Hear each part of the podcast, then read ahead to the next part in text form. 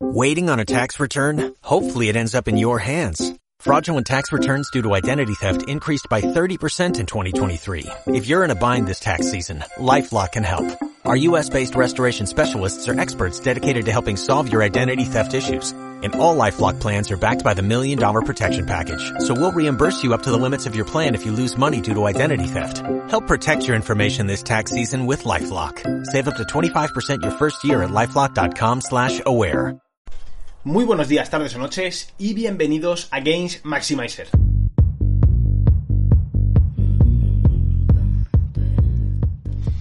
Bueno, bienvenido, bienvenida a este nuevo episodio de este Tu Podcast, nuestro podcast, eh, en el cual en este episodio creo que va a ser el más práctico de todos los que hemos tenido hasta el momento.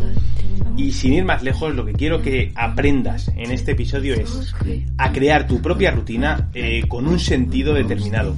Quiero que cuando acabemos eh, tengas las herramientas de poder elaborar ese plan de entrenamiento orientado 100% a tu objetivo y que este tenga una coherencia, tenga un sentido y no sean simplemente ejercicios mezclados de manera aleatoria. Vale, antes de nada voy a hacer una pequeña introducción y eh, voy a contextualizar, como siempre hago. Lo primero que tenemos que tener en cuenta es que el entrenamiento es un arte, el arte eh, de programar el entrenamiento no es solo seleccionar ejercicios, seleccionar rangos de repeticiones, y ponernos a mover peso es eh, el ser capaz de controlar ciertas variables, de saber cómo influyen unas y otras, cómo la modificación de un parámetro puede influir radicalmente en otro y la capacidad, tener la capacidad de poder unir todo esto, montar el puzzle perfecto para que le saquemos el máximo partido a cada una de esas variables y a cada uno de esos parámetros. Sabiendo esto y teniendo claro que algo así nunca va a sustituir la labor de un profesional eh, bien formado, bien cualificado y con ese eh, punto de artista del que te acabo de hablar, podemos empezar a darte una serie de pasos a seguir para que seas capaz de poner una coherencia en todo esto y, como acabo de decir, más allá del hecho de elaborar el entrenamiento perfecto, lo que este episodio busca es que tu entrenamiento no vuelva a ser simplemente un popurrí de ejercicios eh, con unos kilos y unas repeticiones. Vamos con ello, vamos a empezar y como te digo, vamos a ir eh, viendo una serie de pasos para elaborar eh, nuestro entrenamiento. Paso número uno, creo que es el más obvio y es establecer nuestro objetivo. Establecer nuestro objetivo no me refiero únicamente a si queremos eh, ganar masa muscular o queremos perder peso, no, más allá de todo eso. Nuestro objetivo, ese es el objetivo global, en este caso hablemos por ejemplo de la ganancia de masa muscular, pero un objetivo eh, más concreto dentro de eso puede ser el eh, llevar una zona que tengamos rezagada en nuestro cuerpo, por poner un ejemplo, el hombro, el deltoides lateral, al mismo nivel que el resto. Esto obviamente no se va a conseguir en, una, en un único mesociclo, en un único periodo intermedio de entrenamiento, pero eh, puede ser el objetivo principal de este mesociclo. Voy a hacer aquí un paréntesis. El mesociclo es una estructura eh, de entrenamiento que engloba varios, eh, varias subestructuras, eh, de manera que tendríamos la estructura más pequeña de todas, que es la sesión, la siguiente estructura sería el microciclo, que es un conjunto de sesiones con un objetivo muy concreto a lograr, como puede ser una semana de entrenamiento con nuestros cuatro días, nuestros cinco días de entrenamiento, eh, el siguiente, eh, la siguiente estructura un poco más amplia es el mesociclo en el cual ya englobamos varios microciclos, es decir, varias semanas, por lo general desde 4 hasta podemos irnos 12, 14 semanas, y luego tendríamos eh, más a, largo plazo el macrociclo que podríamos englobar una temporada entera de entrenamiento, ¿vale? Hecho este inciso, continuamos. La elaboración de un entrenamiento vamos a realizarla por mesociclos, ¿vale? Es decir, por esas estructuras de 4 a 12 semanas más o menos en función de lo que queramos conseguir retomando el punto anterior, el punto de los objetivos, eh, si nosotros tenemos como objetivo el llevar el trabajo, o sea, llevar el desarrollo de una zona concreta, véase el deltoides eh, lateral, al nivel de, por ejemplo, nuestro pectoral, que destaca mucho frente a esta otra zona, Lo que tendremos que hacer en este mesociclo es darle prioridad al deltoides lateral. Darle prioridad implica probablemente mayor cantidad de trabajo, probablemente el eh, colocar los ejercicios eh, al principio de la sesión para que los podamos trabajar con eh, la máxima energía y por ende el mayor rendimiento posible. Y de esta manera estamos de manera eh, totalmente directa y de manera indirecta, luego veremos, eh, priorizando este músculo frente a otros. Otro punto a tener en cuenta aquí es, por ejemplo, el volumen total de entrenamiento que toleramos, tanto por sesión como por zona muscular, como por semana de entrenamiento. O sea, igual nosotros eh, toleramos por sesión un total máximo, podemos poner una cifra aleatoria de 30 series, pero sin embargo, el global de la semana no somos capaces de tolerar 180 series. Entonces habrá días que no podamos llegar a ese máximo de 30 series o no te podamos poner como objetivo llegar a ese máximo. ¿Vale? Entonces, este es el paso, el paso número uno, establecer los objetivos, saber a qué zonas vamos a darnos prioridad, qué zonas, por ende, eh, vamos a tener que rebajar esa cantidad total de entrenamiento para, eh, en pro de esta otra zona que vamos a priorizar y eh, ver qué zona vamos a colocar al principio, qué zona vamos a colocar al final, cuántas veces a la semana vamos a entrenar cada, zona. Estos son los objetivos a los que me refiero. Paso número 2. Establecer el punto de partida a nivel de volumen de entrenamiento inicial y el punto final. ¿De acuerdo? Esto podríamos decir que es el paso 2 o el paso 2 y el 3, ¿vale? Pero en definitiva, establecer volumen de partida inicial y final. Aquí es también donde entra el componente este del que hemos hablado de arte.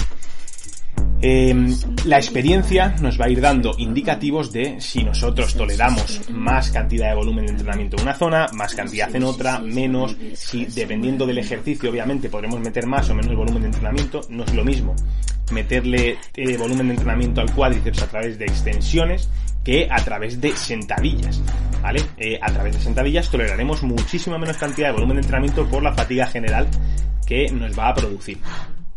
Entonces, sabiendo que por lo general, por norma general, estaremos entre las 6, 7, 8, 10 y las 20 series como mínimo y máximo, ¿de acuerdo? Esto cada persona tiene un, un volumen de entrenamiento óptimo, un volumen de entrenamiento mínimo y uno máximo y aquí está el saber, otro punto más, donde entra eh, la parte de artista un entrenador, el saber identificar ciertas señales que nos manda el organismo para saber si estamos aplicando un poco, eh, poco, estamos aplicando mucho o estamos en lo cierto. El volumen de entrenamiento tiene que ir en aumento, de acuerdo, a lo largo de este mesociclo. Entonces, eh, nosotros partiremos con un volumen de entrenamiento determinado, pongamos un ejemplo, 10 series, y si planteamos un mesociclo de entre 6 y 8 semanas, por ejemplo, tendremos que ir aumentando entre una y dos series cada, cada semana, más o menos, ¿de acuerdo? De manera que si nosotros, por ejemplo, eh, la primera semana estamos con mucha energía y la segunda nos vemos muy bien, podremos aumentar eh, una serie. Si nos vemos muy mal, podremos mantener y dejar ese aumento de serie para la semana siguiente aumentar dos en vez de una, ¿de acuerdo? Pero eh, tenemos que tener claro una estructura de que más o menos cada dos semanas tendremos que aumentar eh, entre una y dos series, ¿vale? Para llegar, hablando como hemos dicho, de un mesociclo de ocho semanas, desde las 10 hasta las 20. Tercer punto eh, o, sea, tercer paso o cuarto, si contamos los dos anteriores como dos separados. Eh, la selección eh, de la distribución del entrenamiento, ¿vale?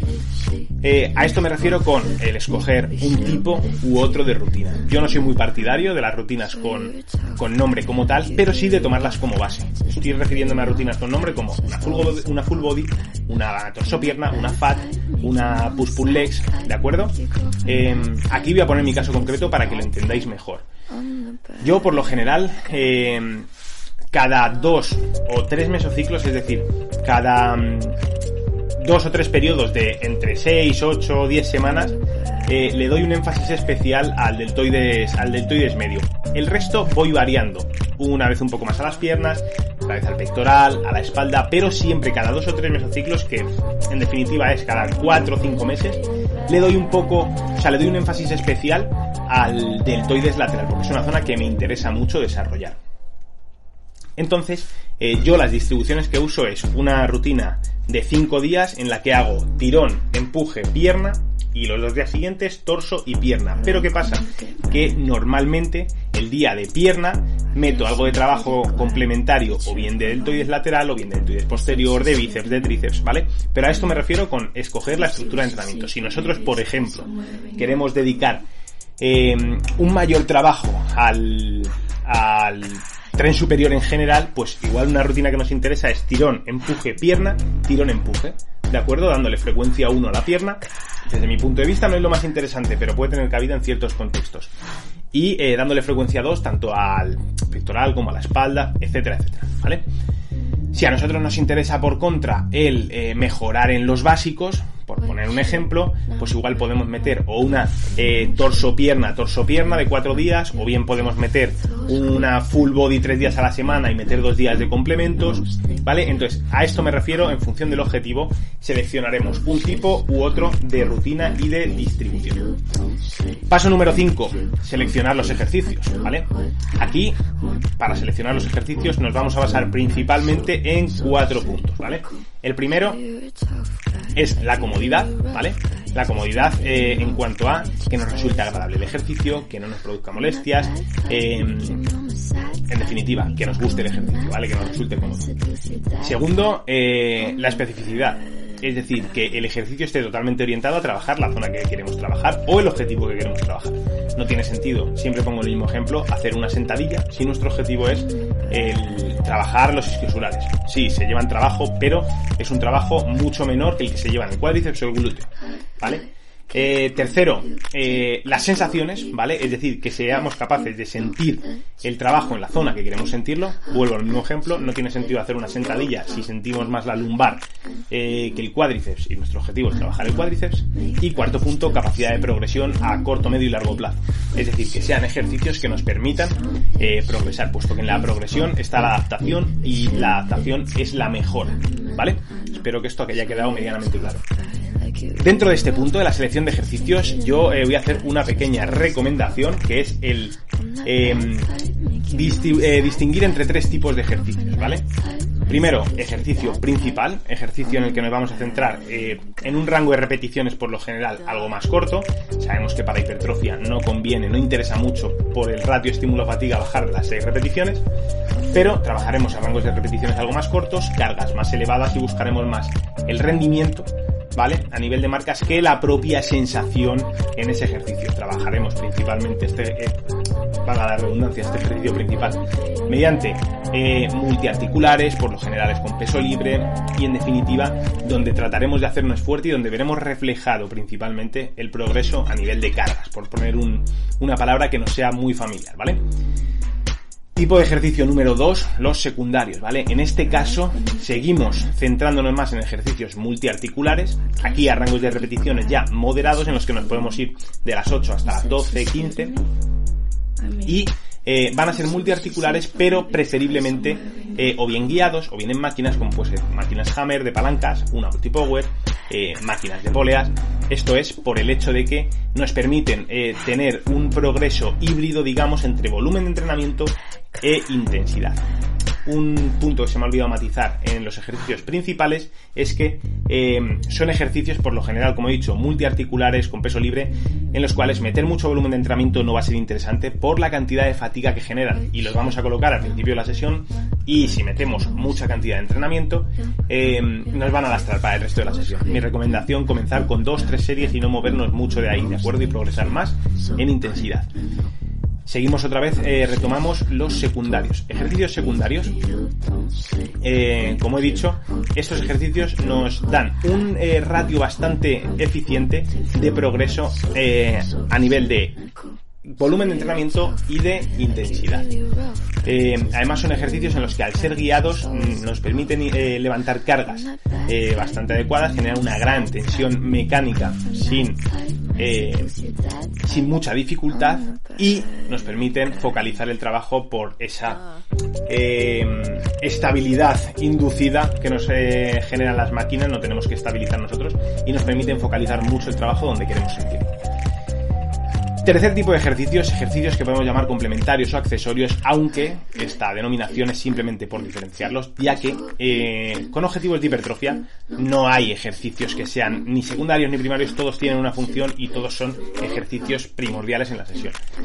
Pero para diferenciarlos, ¿de acuerdo? Ejercicios complementarios o accesorios son eh, los ejercicios que colocaremos al final de la sesión porque son los que menor fatiga generan. Son ejercicios por lo general monoarticulares en los que tratamos de eh, dar ya un matiz específico al músculo, como puede ser eh, un tipo de aperturas determinado en polea parapectoral, unas extensiones de cuádriceps, etcétera. Son ejercicios que generan muchísima fatiga local, pero poca fatiga general. En estos ejercicios vamos a centrarnos más en progresar a nivel de volumen de entrenamiento eh, que de intensidad, puesto que no somos muy capaces de imprimir grandes intensidades, o sea, no somos capaces de em, aplicar grandes progresos a nivel de intensidad en eh, ejercicios monoarticulares. Entonces, este es el, el punto eh, a tener en cuenta en cuanto a la selección de ejercicios. Paso número 6, eh, seleccionar la progresión que vamos a llevar a lo largo de, o sea, a nivel de volumen de entrenamiento a lo largo del mesociclo. Esto lo hemos dejado ya entrever en el apartado de volumen de entrenamiento y eh, es lo que he comentado, establecer cada X semanas cuántas series tenemos que haber aumentado en cada zona muscular, ¿vale? Esto eh, es una estimación que vamos a hacer y como he dicho, eh, vamos a tener en cuenta a qué zonas queremos dar un trabajo principal, a qué zonas queremos dejar un poco más de descanso. Y como digo, no hay que cerrarlo únicamente a esta semana voy a subir una serie, esta voy a subir dos, sino que estableceremos rangos, ¿vale? Entre la semana 1 y la 3 voy a subir en total cuatro series, por poner un ejemplo, ¿de acuerdo? Esto, ¿qué vamos a hacer? Evaluar semana a semana cómo estamos, que hemos descansado bien, estamos fuertes, hemos estado progresando. Vale, añadimos esta semana dos series. Que esta otra semana eh, estoy fatal, estoy que voy a entrenar por el simple hecho de mantener, no, simplemente no subimos series y las dejamos para la semana siguiente, ¿de acuerdo? Pero tener una orientación de cómo vamos a ir llevándolo a cabo. Siguiente paso, establecer las progresiones eh, a nivel de intensidad, ¿vale? ¿Cómo vamos a hacer esto? Pues esto muy sencillo. Eh, nuestro objetivo siempre tiene que ser ir a progresar, ¿vale? Eh, en, las, en los ejercicios en los que vayamos a aumentar el volumen de entrenamiento, es decir, en los que vayamos a aumentar alguna serie, ya estamos progresando con ese aumento de series. Por tanto, no progresaremos también a nivel de intensidad. Me explico. Si estamos haciendo un ejercicio en el que hemos puesto un rango de repeticiones de 8 a 10, ¿vale? Y hemos hecho dos series de 9 y esta semana, o sea, eso es la semana pasada, y esta semana nos toca añadir una tercera, eh, una tercera serie, eh, vamos a mantener las dos primeras de 9, ¿de acuerdo? Y la tercera serie sacaremos entre 8, 9, pero vamos a mantener las dos anteriores, no vamos a progresar a nivel de intensidad. Sin embargo, en otro ejercicio en el que no hayamos hecho ese, no hayamos programado ese aumento de series, lo que haremos será, poniendo el mismo ejemplo, si la semana pasada hicimos dos series de 9, esta semana vamos a tratar de eh, sacar, hablando del rango de repeticiones de 8 a 10, de sacar al menos una repetición más, ¿vale?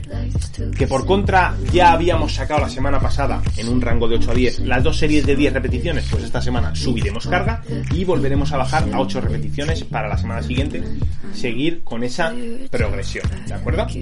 Em, siguiente, eh, esto, eh, el problema es que, como he dicho antes, lo establecemos por mesociclos, por periodos de 4, 6, 8, 12, 14 semanas, puesto que no se puede mantener de manera indefinida, sino progresaríamos de manera lineal, de manera infinita. Entonces, em, tenemos que contemplar la posibilidad de las descargas. No son necesarias siempre, pero sí son interesantes de tener en cuenta. Por lo general, eh, desde mi punto de vista, todo eh, mesociclo en el que nos exprimamos eh, al máximo y quedemos todo de principio a fin, llevemos una progresión en la que vayamos desde el mínimo necesario para progresar hasta el máximo que toleremos, incluso un poco por encima, va a requerir después una descarga. No obstante, puede haber mesociclos en los que no llevemos esta progresión y nos mantengamos más cautos por mejorar, por ejemplo, a nivel neuromuscular, mejorar la fuerza, llamémoslo X, ¿vale? Pero eh, sí debemos contemplar que si, por ejemplo, en un mesociclo determinado eh, hemos programado que vamos a terminar en muchas zonas muy cercanos al máximo y en algunas en el máximo o sobrepasando el máximo, es muy probable que al final de ese mesociclo necesitemos una descarga, que ahora explico lo que es. Esta descarga tiene que estar medianamente programada, pero tiene que tener esa posibilidad de movimiento. Eh, y me vuelvo a explicar. Eh, si nosotros llegamos a esa semana 6, eh, hemos estimado que vamos a terminar em, en, esa, en ese margen de tiempo con mucha fatiga, pero resulta que llegamos, estamos muy todavía progresando y demás, podemos alargarlo un par de semanas más y posponer esa descarga. Si por contra eh, hemos programado eso para llegar en la semana 6 a la semana 6 con un eh, índice de fatiga elevado, pero eso se da en la semana 4, podemos adelantarlo, ¿vale? ¿Qué es la descarga? La descarga es un periodo de, por lo general, 7, 5, 10 días más o menos, en el cual siempre eh, suele acotarse una semana por eh, facilidad, ¿de acuerdo? En el cual eh, tratamos de hacer que el cuerpo se recupere y simplemente nos centramos en mantener. ¿Qué es lo que hacemos en esta semana? Pues el volumen de, de entrenamiento lo reducimos más o menos al 50%, es decir, la cantidad de series al 50%, y la intensidad la reducimos entre un 20 y un 30%. ¿vale? Y esto sería el punto final y después volveríamos a plantear objetivos, eh, volveríamos a eh, establecer la, eh, la programación con su progresión, etcétera, etcétera. Espero que esto haya quedado claro, espero que estos ocho pasos te sirvan para comenzar a elaborar tus entrenamientos con un poquito más de sentido y no tengo hoy nada más que decirte, simplemente que espero que te haya gustado. Si te ha gustado el, el episodio, como digo siempre, comparte, da like, eh, todo lo que sea que a mí me pueda ayudar a llegar a más gente y házmelo saber porque me hará muchísima ilusión. Un abrazo muy fuerte y nos vemos en el próximo episodio.